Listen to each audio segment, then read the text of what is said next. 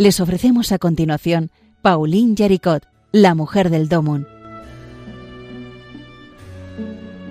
Un programa dirigido por Obras Misionales Pontificias de España.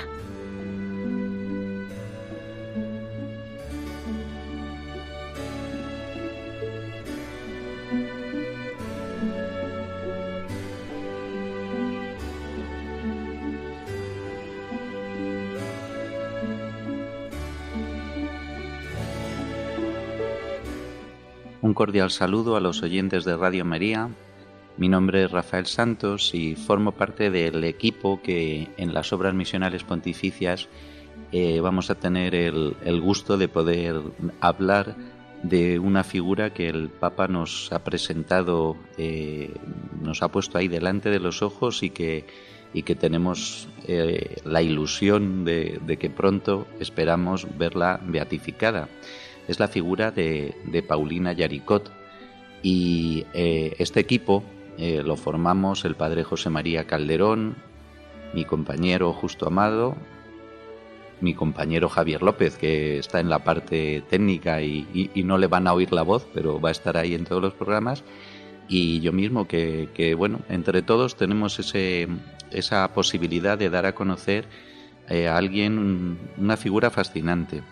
Vamos a comenzar eh, viendo su vida ordenadamente y esa biografía pues eh, de alguna manera nos va a ir presentando los grandes acontecimientos de su vida, también las inspiraciones con las que ella eh, va proponiendo a la Iglesia unas iniciativas sorprendentes para ayudar en el campo de la misión, en el mundo obrero, eh, para estimular a, todos en el amor a la Eucaristía. En fin, ya van a ver que es una, una caja de sorpresas, por así decirlo, porque, porque nos descubre pues lo que es la vida de la vida cristiana, todos los diferentes aspectos de, la vida cristiana. Y claro, para comenzar a ver una, una figura así, pues tenemos que, que empezar no solo por ella misma, sino por su entorno. Así que ese va a ser nuestro, nuestro primer paso. Situar a Paulina Yaricot, que nació, vamos a dar las, las fechas de los años para orientarnos en el tiempo, nació en 1799 en Lyon, una ciudad de Francia, y murió en esa misma ciudad en 1862. Estamos hablando de alguien que, que vivió en, el, en, toda esa mm, primera mitad del siglo XIX y, bueno, pues tenemos ahí un primer marco histórico, digamos. En esos años que van de 1799 a 1862 se sitúa una, una vida pues en medio de, todos esos acontecimientos sociales de su entorno y también pues el mismo espacio geográfico donde se desarrolla su vida, la ciudad de León, pues también tiene algo que decirnos. Y, vamos a empezar por ahí, por la propia ciudad de León eh, yo no he estado en la ciudad de Lyon, en, Francia, lo conozco pues por, por, las cosas que he leído sobre Paulina, pero, pero tal vez entre, entre vosotros haya, haya quien haya tenido la oportunidad de conocer esta ciudad que está en, en una colina. Es una, es una zona, por un lado, mm, pues eh, importante en cuanto, a, en cuanto a las comunicaciones. Es una ciudad ahora muy grande y, está en la colina de la Fourbière. Ese es como el, marco geográfico, vamos a decir, donde se desarrolla la vida de Paulina, de Paulina Yaricot. Pero mm, yo más que explicar algo sobre la ciudad o, cómo era entonces en una descripción pues eh, detallada histórica, voy a utilizar eh, una, un par de frases que me, de los libros que, cuentan la vida de Paulina Yaricot y que sitúan muy bien ese, ese marco ambiental de ese lugar donde transcurre toda su, toda su historia.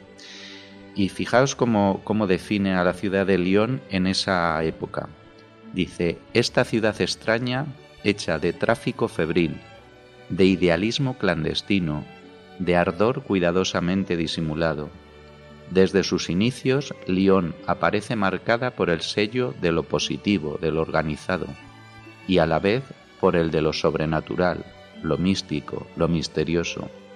Fijaos qué, modo también tan, tan misterioso de, describirnos cómo era la ciudad entonces. Una ciudad con mucho movimiento, con, esa eh, organización y movilización que supone pues también la, la actividad de, la burguesía, de, las fábricas, también el movimiento pues de las clases más, humildes. Eh, todo esto, todo este tráfago de gente, pues también eh, está indicándonos una ciudad con mucha actividad, pero fijaos qué curiosa esta descripción en la que se nos hace notar que en medio de todo ese movimiento hay algo como que discurre por debajo, como un río oculto, esos ríos que a veces eh, quedan ahí bajo tierra. Idealismo y un ardor, mm, dice, cuidadosamente disimulado.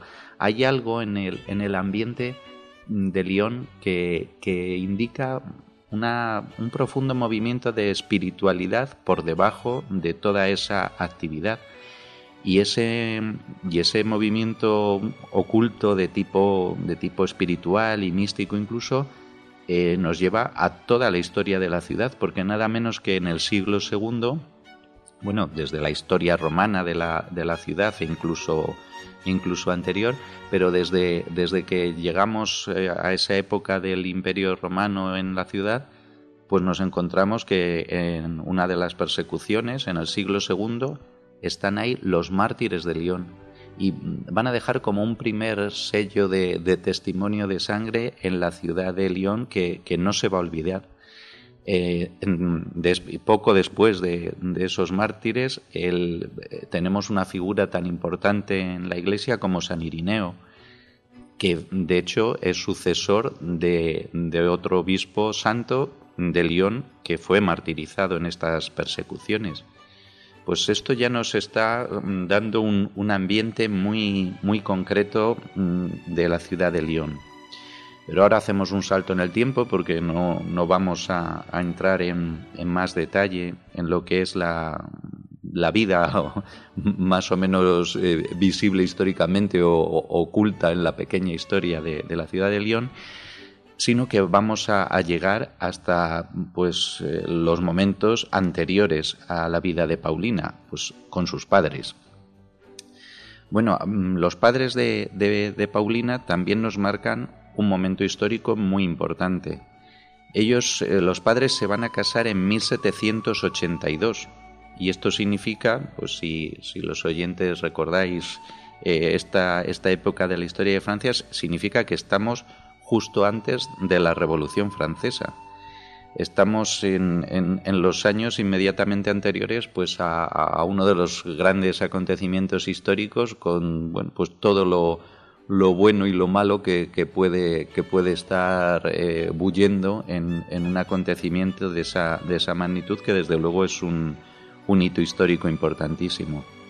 Eh, Paulina, de hecho, vamos a, ver que nace, eh, si sus padres se casan en 1782, ella que es la pequeña de los hijos, nace el 22 de julio de 1799 y ese es un año que cuando uno estudia historia enseguida se le queda grabado porque es el año final de la Revolución Francesa. Eh, de hecho, ella nace unos meses antes de que Napoleón tome el poder, da el golpe de Estado y ya ahí se produce como como el, vamos a decir así, el, sello con el que ya se dice, pues aquí acaba la, Revolución Francesa y empieza pues la figura eh, imponente desde el punto de vista histórico de, Napoleón. Bueno, pues eh, esto mm, es un primer momento de, la vida de, Paulina, pues todo el humus que había quedado de, de esos acontecimientos de la Revolución Francesa. Pero es que mientras Paulina vivió, eh, Francia, la Francia de su época, vivía una inestabilidad política enorme. Eh, yo ahora voy a hacer como antes al referirme a la ciudad, en vez de entrar en detalles de, mm, tipo histórico muy, muy eh, pormenorizado, voy a leeros un, párrafo que resume tantos acontecimientos históricos que es lo que va a ayudarnos, más que entrar en el detalle de ellos, es lo que nos va a ayudar a situarnos en un momento mm, y una época de continuos vaivenes. Es como un... no es ya eh, quién está mm, gobernando o quién está al frente del Estado, es que es que eh, eh, vemos ahí como un mare magnum de, tipo, de tipo político e histórico. Y esto va a tener su importancia. Voy a leeros este, este resumen de todos estos acontecimientos. Dice en, este, en este párrafo que os voy a leer que eh, estamos hablando de episodios tormentosos que van desde la toma de la Bastilla y la Declaración de los Derechos del Hombre hasta el consulado, pasando por las tremendas violencias del terror, la Convención Nacional y el Directorio. Todo esto es justo lo, que precede al nacimiento de, de Paulina Yaricot, la Revolución Francesa. Pero ya viviendo ella, y sigo leyendo, dice, en sus tiempos se sucedieron, como en vertiginosa cinta cinematográfica, los siguientes acontecimientos. El imperio de Napoleón I, 1804, su caída, 1814, el restablecimiento de la monarquía con Luis XVIII, la meteórica reaparición del emperador, de Napoleón, y su desgracia definitiva, en 1815, la segunda restauración de la antigua dinastía con Luis XVIII y su hermano Carlos X, la Revolución de 1830, el efímero reino de Luis Felipe de Orleans del año 1830 a 1848, la Segunda República y el Segundo Imperio de ella salido y que devolvió al trono a la familia Corsa, digamos hasta la figura ya de, Napoleón III. Bueno, esto es, un párrafo que, cuenta mm, lo más... Mm, la etiqueta que podríamos poner a cada uno de esos momentos. Pero fijaos todo lo que eso supone en la vida, en la vida de un país. Bueno, pues esto es muy significativo en la vida de Paulina, porque de alguna manera ella estuvo viendo delante de sus ojos la inestabilidad de los grandes poderes, de los poderes políticos, de los poderes del mundo, vamos a decir, y sin embargo, ella en eso no se quedó en ese aspecto, sino que supo ver algo que de eso que Unamuno llamaba la intrahistoria, cómo en medio de esa inestabilidad de lo más visible estaba el sencillo apoyo anónimo y colectivo del pueblo humilde. Y es ese apoyo el que Paulina va a buscar en todas sus iniciativas. Ya lo iremos viendo más adelante. Bueno, pues con esto hemos mm, situado mm, bastante el ambiente y ahora, como decía, tenemos que, conocer a los padres de Paulina Yaricot, porque también ellos van a dejar un sello, como no puede ser de otra manera, en, en su hija. Y un sello muy importante porque los dos, y especialmente la madre, van a dejar a sus hijos un ejemplo importantísimo, que es el de ayudar material y espiritualmente a todos los que acudían a ellos en su necesidad. Y eso evidentemente es una huella que para Paulina va a quedar muy adentro.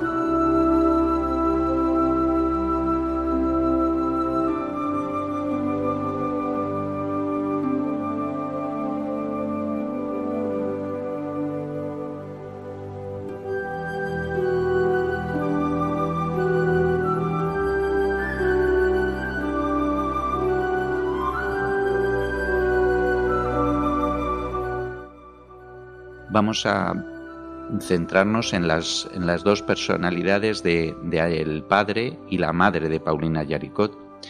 Y en primer lugar vamos a comenzar por el padre, Antonio, Antonio Yaricot. Él nació en el año 1755 y murió en el año 1834. El padre de Paulina provenía de una familia de campesinos y, eh, sin embargo, en un momento dado él dejó el campo quedó huérfano pronto y que dejó el campo para trabajar en Lyon en un taller de seda. Y bueno, pues es de esas personas que en, su trabajo van poco a poco prosperando y, abriéndose camino y convirtiéndose en lo que se podría incluso decir como un buen partido. Él en, cuanto a, su, profundidad de, de, su vida interior, pues es verdad que se le caracteriza como un, un hombre piadoso y devoto, y bueno, hasta tal punto que, le vemos precisamente en un momento tan importante como el de conocer a su mujer, justamente es haciendo el Via Crucis el domingo de Ramos del año 1782. Ahí justamente se conocen y además se van a casar enseguida, pocas semanas después eh, contraen matrimonio. Ahí es, eh, hay un, detalle importante para, ver el contexto, vamos a decir, socioeconómico de la vida de, Paulina, y es que el padre que había tenido estos orígenes humildes, eh, curiosamente eh, pudo mm, prosperar pues por su olfato, digamos, de, de negocios en la época de la Revolución ¿Por qué? Pues porque él, dándose cuenta de que esa inestabilidad política tan tremenda tenía una repercusión a su vez mm, enorme en la inflación de la moneda, en un momento dado, pues los bienes que tenía, dijo, pues, pues en vez de tener este dinero que, va bajando de valor continuamente, pues voy a emplearlo en comprar mm, mercancías de seda y voy a dejarlas en depósito para, para que se las quede el momento el que me el que me las ha vendido se, las queda de momento y bueno, a ver qué pasa mientras transcurre toda esta época de la, de, la revolución. Bueno, pues eh, él tiene ese, ese olfato, ese, ese acierto y ¿qué ocurre? Pues que cuando puede ya, acabada la revolución, recuperar esas mercancías, resulta que efectivamente el dinero en metálico ha perdido el valor, pero esas mercancías que están ahí que él puede comerciar con ellas, pues resulta que, acaban haciéndole rico. Y, en esa riqueza él no se la guarda mm, para su uso particular, porque de hecho él emplea unas sumas muy importantes de dinero en obras de caridad y de, para ayudar a instituciones religiosas. Y, tanto es así que, bueno, con este, con este éxito en, los negocios, acaba dejando a su familia, cuando él fallece, una importante herencia. Esta es la figura del, padre. Y lógicamente, en paralelo, tenemos, tenemos la figura de la madre que se llama Juana Latier. Eh, Juana es hija de un cardador de seda, o sea que entre, entre el mundo de la seda va, a transcurrir todo esto. Y eh, una de las características que la definen, quienes conocen su figura, es como una mente y un corazón limpios, que, que bien bonito poder decir eso. Y hay una anécdota mm, muy significativa mm, de la niñez de Paulina, con eh, algo vivido con su madre, que nos va a descubrir la personalidad de la madre y al mismo tiempo la huella que deja en Paulina. Es una anécdota que os voy a leer también y que, mm, fijaos, transcurre cuando eh, Paulina tiene ocho años. Os leo. Un día entre los días, Juana pasea con su Benjamina, Juana la madre de Paulina, y Paulina la Benjamina de la familia Yaricot, como veremos enseguida. Bueno, pues un día entre los días Juana pasea con su Benjamina por entre las alamedas del antiguo castillo de Tassén comprado por Yaricot. Paulina cree que todas las hojas de todos los árboles y todos los árboles sean iguales. Su madre le dice, si me encuentras dos que lo sean absolutamente, te regalo lo que quieras. Busca y rebusca la niña y no topa con una pareja de hojitas idénticas. Se da por vencida y la conclusión materna suena así. No las encuentras porque Dios no se repite. Su riqueza de creación es infinita porque Él es infinito. ¿Por qué tiene tanta, tanta significación esta anécdota? Pues porque refleja por un lado la actitud de, la madre de Paulina, ese, ese estar atenta al, Creador, a, su mensaje en, en la hermosura de la realidad. Y en Paulina, fijaos qué huella va a dejar esto. eh, Paulina está viendo todas las hojas de todos los árboles y al mismo tiempo la madre le hace notar la individualidad de cada hoja, la singularidad y la colectividad. Bueno, esto que ocurre cuando Paulina tiene ocho años, vamos a decir que es como un símbolo de lo que, de lo que vamos a encontrar en su vida y en sus iniciativas, en, en las inspiraciones que recibe, va a estar ese sello de lo que uno vive, pero no vive solo, sino solidariamente, en comunidad. Y no solo una comunidad limitada, sino en una comunidad que es la universalidad. Bueno, pues esta anécdota mm, nos, puede, nos puede situar en la vida de la madre de Paulina y mm, haciendo un salto por, por, esa vida, vamos a hablar de la muerte de, de Juana, de la madre, eh, cuando hablemos también de un episodio importante de la vida de Paulina. Nos reservamos para entonces, pero eh, fijaos el epitafio que dejó de la madre de Juana Latier eh, uno de sus hijos, el hijo mayor, Pablo. Le puso en el epitafio, constantemente se olvidó de sí misma para no pensar más que en Dios, en su familia y en los pobres. Qué bonito, ¿verdad? Pues, pues eh, precisamente a, a este hijo mayor, Pablo, fue al que la madre encargó algo especial en relación con Paulina, en una época en la que, como veremos, ella no podía hacerlo, eh, la madre encargó a su hijo Pablo que todos los días leyera a Paulina la imitación de Cristo y que cuando ella se recuperara, porque fue un momento, ya lo veremos, en que ella se encontraba eh, imposibilitada, y mm, le dijo, mientras ella no pueda, tú se la lees, pero que luego ella siga leyendo la imitación de Cristo. Pues este es el, el, mensaje que, le dejó, el, legado que dejó Juana Latier, la madre de Paulina, a su hija, a todos sus hijos y a su entorno, porque como vemos, eh, fue siempre muy generosa con todo aquel que lo necesitaba. Bueno, pues con esto hemos visto ya mm, algo de lo esencial sobre los padres de, Paulina, pero nos falta conocer a sus hermanos. Vamos a verlo enseguida.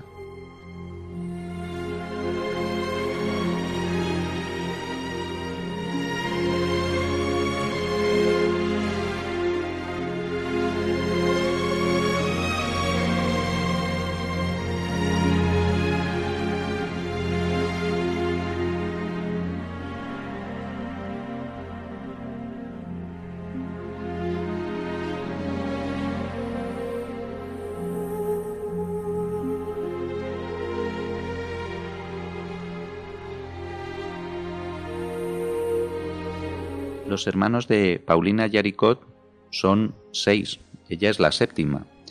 Y ahora mismo, pues vamos mm, más que nada a decir sus nombres. Son Pablo, el mayor, Juan María, Genoveva Sofía, María Lorenza Antonieta, Narciso, Fileas y María Paulina. Bueno, pues de, ellos vamos a tener ocasión de, comenzar hablando en el siguiente programa. Eh, falta otra figura que está ahí en la familia y que tiene también mucha importancia en la vida de Paulina y de los hermanos, y es su criada, la criada de la familia, Rosa, una persona que también va a dejar una huella muy profunda en ella vemos todo, en, eh, todo el entorno que rodea la vida de Paulina y la verdad es que parece como que, tenemos ahí muchos mimbres para ver una historia muy interesante y así va a ser. Vamos a tener la oportunidad de descubrirlo poco a poco. Así que, que con esta espera de conocer algo sobre los hijos y, esta criada de, de, la familia que tanta huella deja en, en Paulina, pues nos vamos a despedir hasta el siguiente programa, eh, pidiéndole al Señor que nos ayude a descubrir muchas cosas en esta figura tan fascinante que, que tenemos ahora ante los ojos, Paulina Yaricot. Pues hasta el próximo programa, amigos de Radio María.